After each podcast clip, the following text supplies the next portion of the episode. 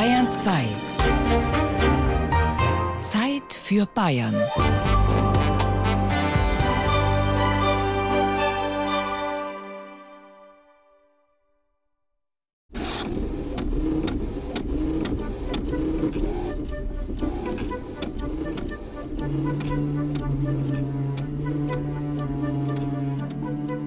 Das Anspruchsvolle dabei ist, die Drucktechnik, die wir haben, zu nutzen, um eine Maschine konstruieren, die so groß ist und so effektiv wie diese Maschine, die wohl mit der höchsten Genauigkeit die Farbe auf das Papier bringen kann, in einer sehr hohen Geschwindigkeit. Die Prozedur, den Tropfen abzuschießen, das passiert in einer Sekunde 20.000 Mal. Energieelektroniker Marius Marina steht die Begeisterung über das jüngste Kind von König und Bauer ins Gesicht geschrieben den derzeit größten Tintenstrahldrucker der Welt. 15 Meter lang und fast so hoch wie ein Einfamilienhaus.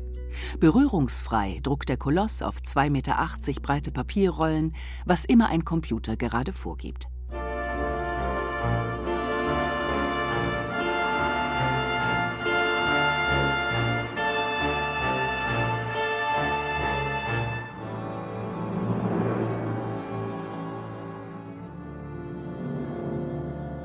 London 1814 bei der Zeitung The Times. In der Nacht zum 29. November hält Druckereileiter John Walter die Stammbelegschaft hin. Angeblich warte man noch auf eine Depesche vom Festland. Tatenlos stehen die Drucker vor ihren Handpressen.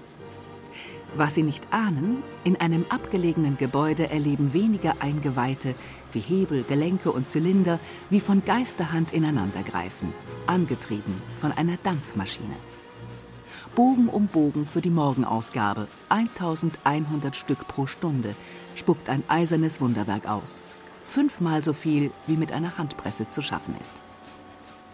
Morgens um 6 Uhr tritt John Walter vor die wartenden Drucker und zeigt ihnen die erste Ausgabe der Times, printed by Steam, mit Dampf gedruckt. Darin ist zu lesen: Unsere heutige Zeitung führt dem Publikum das praktische Resultat der größten Verbesserung vor, welche die Buchdruckerzunft seit ihrer Erfindung erfahren hat. 360 Jahre nach Gutenberg hat die Handpresse ausgedient. Die industrielle Revolution hat die Druckbranche erreicht. Das Zeitalter der Massenmedien bricht an. Zwei Männer aus Deutschland leiten mit ihrer Erfindung in Großbritannien diese Entwicklung ein. Friedrich König, der Buchdrucker aus Sachsen, und Andreas Bauer, der Feinmechaniker aus Württemberg. Der eine Visionär, der andere Praktiker. In London lernen sie sich kennen, legen an der Themse den Grundstein für eine lebenslange Freundschaft und Zusammenarbeit. Seit der Säkularisation schweigen die Glocken von Kloster Oberzell in Zellermain bei Würzburg. 1817 erwerben Friedrich König und Andreas Bauer die Klosteranlage am Main, um dort die erste Druckmaschinenfabrik der Welt zu eröffnen.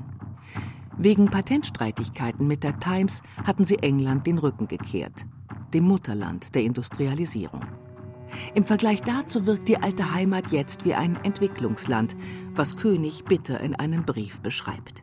Wenn Maschinen irgendeiner Art ausgeführt werden sollen, so hat man in Deutschland, vielleicht Berlin ausgenommen, niemanden als sogenannte Schlosser und Zimmerleute. Das ist eine der Ursachen, dass in Deutschland so selten etwas zustande kommt. Man müsste Gussmodellmacher, Gießer, Dreher und Arbeiter, theoretischer und praktischer Mechaniker und Erfinder in einer Person sein oder wenigstens das alles im Detail angeben können. Ein Zahnrad meißeln und feilen oder einen Zylinder exakt drehen und schleifen. Deutschland ist technologisch so rückständig, dass sich die Existenzgründer die notwendigen Werkzeuge dafür aus England kommen lassen müssen. Hammer, Pfeilen, Bohrer. Es sind Werkzeuge, welche die Weinbergshacker und Bauernburschen, die jetzt in Oberzell als Fabrikarbeiter angeworben werden, noch nie in der Hand hatten. Die meisten von ihnen können weder lesen noch schreiben. Geregelte Arbeit, Disziplin sei ihnen fremd, klagt König 1818. Wir mussten mehr Unverschämtheit, Einbildung, Verbohrtheit und Pfuscherei über uns ergehen lassen, als sich irgendein englischer Meister gefallen lassen würde. Die Produktion kommt nur schleppend in Gang. Das Startkapital der Erfinder schwindet dahin. Eine Gelddruckmaschine ist die sogenannte Schnellpresse für König und Bauer noch lange nicht. Ohne die weitsichtige Förderung der ersten beiden bayerischen Monarchen wäre das Start-up von der Themse am Main versandet.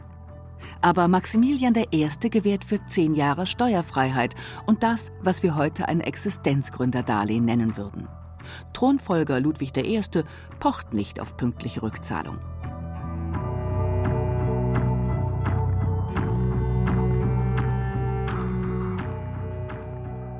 Mit Geduld und Strenge lernt Andreas Bauer die Arbeiter an. Langsam kommt die Produktion in Gang. Deutsche Verlage halten sich mit Aufträgen allerdings noch zurück. Sie sehen bei geringen Auflagen keinen Bedarf zur Anschaffung von Druckmaschinen. Anders im Ausland. Bestellungen kommen aus Zürich, aber auch aus Madrid und St. Petersburg. Jede Auslieferung wird fast zur Expedition, mit Schiff, Eisenbahn, aber auch Ochsen und Eselskarren über Pässe und durch Ebenen. Welche Herausforderungen auch noch Jahrzehnte nach der Firmengründung zu bewältigen waren, macht ein Reisetagebuch anschaulich, das Wolfgang Stumpf aus Zellermain von seinem Großvater geerbt hat. Er war der Obermonteur bei König und Bauer und zuständig dafür, dass die Druckmaschinen in der weiten Welt aufgestellt wurden. Waren riesige Druckmaschinen, 20 Meter lang und, und 4 Meter hoch oder, oder 6 Meter. Die wurde in König und Bauer aufgebaut, wurde getestet, dass sie geht. Dann wurde sie in Einzelteilen zerlegt, verschifft. Dann hat er ganz nett darüber berichtet, mit welchen Schiffen er gefahren ist und was es da zu essen gab und wie vornehm das war. Das war natürlich für ihn auf der einen Seite ein Privileg, aber auf der anderen Seite sicherlich auch sehr mühsam. Man muss sich ja vorstellen, ich bin nicht sicher, ob er diese Sprachen beherrscht hat. Er musste sich dort im Land Hilfskräfte anheuern und die anlernen, um ihm zu helfen. Er war ja eigentlich alleine. Eine Druckmaschine für Rockhampton in Australien. Die Hin- und Rückreise führte den Monteur aus Zell am Main einmal um die Welt und dauerte sieben Monate. Vom Juli 1927 bis Januar 1928. Den Enkel faszinieren die vielen Schwarz-Weiß-Fotos, die der Großvater davon mitgebracht hat. Also für mich ist sehr spannend, dass er bei den Pyramiden in Kairo war. Da hat er ja auch sehr schöne Bilder gemacht. Dann hat er die Eingeborenen getroffen, die Ureinwohner aus Australien. Er war in den großen Metropolen, er war in New York, er war in äh, Colombo, er war äh, in Paris. Frankreich war zu Lebzeiten von Friedrich König Exportland Nummer eins, bis es dort 1830 zur Julirevolution kommt. Das Volk von Paris geht auf die Barrikaden und die Maschinen von König und Bauer, auf denen eben noch die Flugblätter der Aufständischen gedruckt wurden, werden in Stücke geschlagen. Von der Maschine wollen sich die Drucker ihre Arbeit nicht streitig machen lassen. Sie fürchten um Lohn und Brot. Gut ein Jahrzehnt nach der Gründung steht die Druckmaschinenfabrik in Oberzell vor dem Bankrott. Gram gebeugt stirbt Friedrich König mit 57 Jahren. Sieben Jahre, nachdem er die damals erst 17-jährige Fanny Jacobs geheiratet hatte. Es war eine Liebesgeschichte, die Wirtschafts- und Sozialgeschichte schreiben sollte.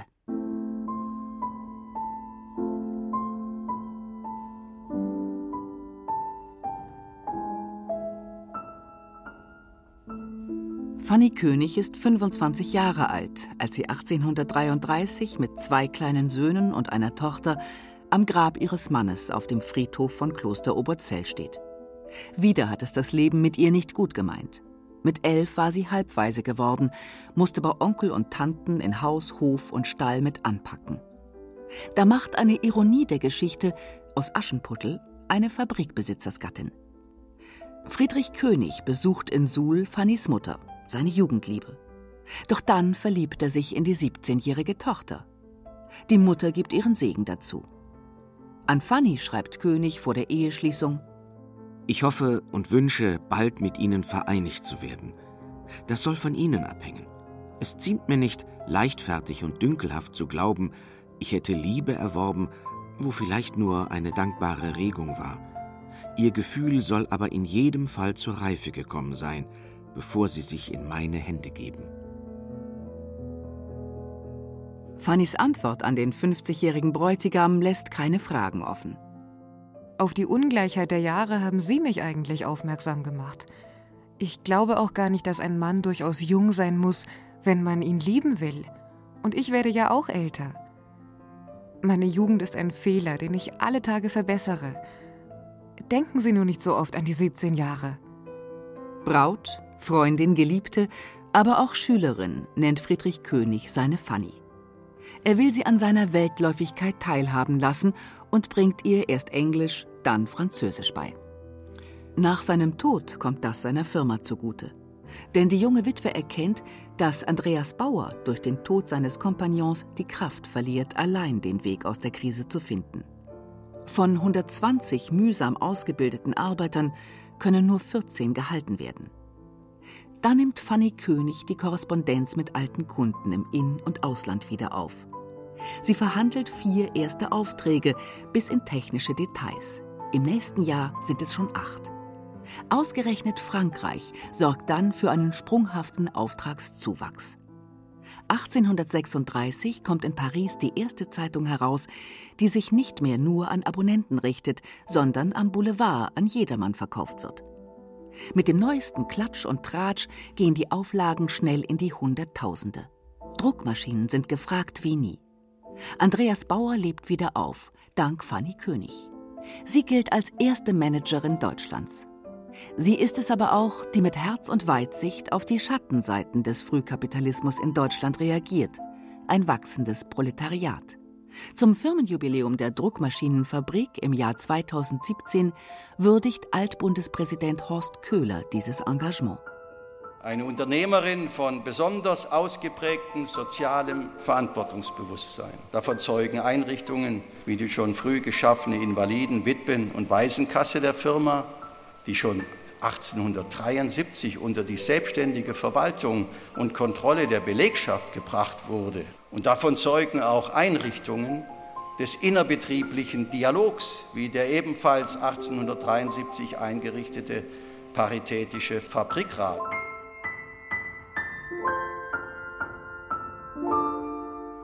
Das ist Mitbestimmung im Aufsichtsrat, mehr als 100 Jahre vor der gesetzlichen Einführung in Deutschland. Zell am Main ist mit der Fabrik seiner Zeit voraus.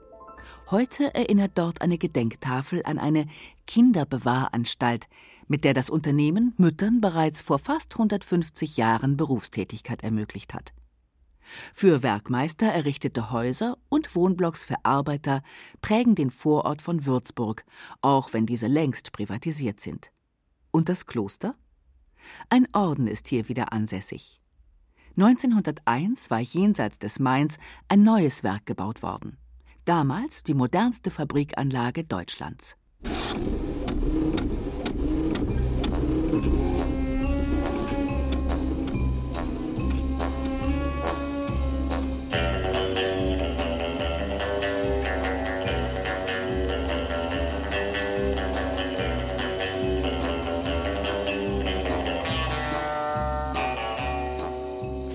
Für Notenbanken sind Drucker so etwas wie Mr. Q in James Bond-Filmen. Mit futuristischen Erfindungen, den Bösewichtern dieser Welt immer einen Schritt voraus. Ständig müssen sich Druckmaschinenhersteller etwas Neues einfallen lassen, um Fälschern die Arbeit zu erschweren oder gar unmöglich zu machen. So bringt eine Maschine von König und Bauer das Gewicht eines Kleinwagens auf das Papier, um die 59-Euro-Scheine unverwechselbar griffig zu machen. Und nicht nur für die Herstellung aller Euronoten liefert das Unternehmen die Maschinen, sagt Firmenchef Klaus Bolzer-Schünemann, Nachfahre von Friedrich König in sechster Generation. Ungefähr 90 Prozent der Währung der Welt, auch der amerikanische Dollar, einer unserer größten Kunden. Wir haben 1851 eine Kreisbewegungsmaschine an Giesing und Devrient nach Leipzig geliefert. Und Giesing und Devrient hat schon immer Banknoten produziert. Also wir betreiben das schon sehr, sehr lange. Mit der Verbreitung des Papiergeldes im 19. Jahrhundert hat sich König und Bauer zum Weltmarktführer für Gelddruckmaschinen entwickelt. Das Unternehmen fertigt aber auch Anlagen wie Notacek, so groß wie eine Fertiggarage. Darin wird jeder Schein auf Fehler überprüft, bevor er in Umlauf kommt. Einer der Konstrukteure ist Martin Palme. Am Ende steht immer die Kontrolle. Das heißt, der Bogen ist fertig. Wir kontrollieren beide Seiten. Es werden verschiedene Sicherheitsmerkmale, sichtbare und unsichtbare, auch automatenlesbare Sicherheitsmerkmale werden hier mit Kameras inspiziert. Wir machen ein Einzelbild von jedem Bogen. Das wird mit einer Vorlage, mit einem Muster verglichen. Und nur die Bögen, die tatsächlich identisch mit dem Muster sind, werden weiterverarbeitet. Druckmaschinen sind sehr komplexe Maschinen. Wir haben 90 Prozent Exportquote. Die jungen Leute müssen also auch im Ausland zu Kunden, die hohe Ansprüche haben. Und dadurch brauchen wir entsprechendes Personal. Wir stellen etwa so 25 ein im Jahr. Wir kommen normalerweise bis fast 200 Bewerbungen. Reinhard Munz leitet die Werkberufsschule von König und Bauer, die älteste Deutschlands. 2018 wird die Nachwuchsschmiede 150 Jahre alt und ist moderner denn je. Was früher der Werkzeugkasten war, ist heute das Notebook. Und die, gerade die Mechatroniker und Industriemechaniker hat jeder ein Notebook ab dem zweiten Ausbildungsjahr. Und wir haben unsere Ausbildung auch so ausgerichtet, dass die jungen Leute auch im Bereich Industrie 4.0 eingesetzt werden können. Roboterkenntnisse. Wir sind so gut hier ausgestattet, dass wir in bestimmten Technologien auch Vorreiter für das Unternehmen sind. Gerade basteln Auszubildende an selbstlernenden Steuerungseinheiten zur Herstellung von Werkstücken. Zum Wissenstransfer in die Praxis ist es nicht weit. Eine schöne Schule da, die Werkstatt gleich nebenan. Es ist einfach viel praktischer. Einfach viel mehr gefördert auch hier. Ich finde es ist schön, wenn man eben seinen Freunden erzählen kann, ja, die Zeitung, die du in der Hand hältst, die wurde auf unseren Maschinen produziert oder die Colaflasche, die du gerade in der Hand hast, die wurde auf unseren Maschinen bedruckt.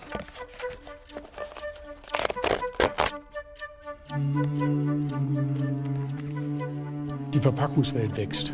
Die Weltbevölkerung wächst. Die Single-Haushalte werden mehr und mehr. Der Onlinehandel braucht Verpackungen, die es in der Form vor 20 Jahren überhaupt nicht gab. Und da war es eigentlich naheliegend, dass wir dieses Know-how, was wir haben, speziell im Bereich der Verpackung weiter ausbauen, was wir wirklich gut können. Klaus Bolzer-Schünemann hat als Vorstandsvorsitzender das Unternehmen neu ausgerichtet hin zum Digital- und Verpackungsdruck. Denn es gehen kaum mehr Bestellungen von Verlagshäusern ein. Online-Konkurrenz hat eine massive Branchenkrise ausgelöst. Noch vor vier Jahren stand der älteste Druckmaschinenhersteller der Welt deswegen vor der Pleite. Von gut 8300 Stellen wurden rund 3000 abgebaut. Inzwischen laufen die Geschäfte wieder. Der Aktienkurs ist auf Höhenflug.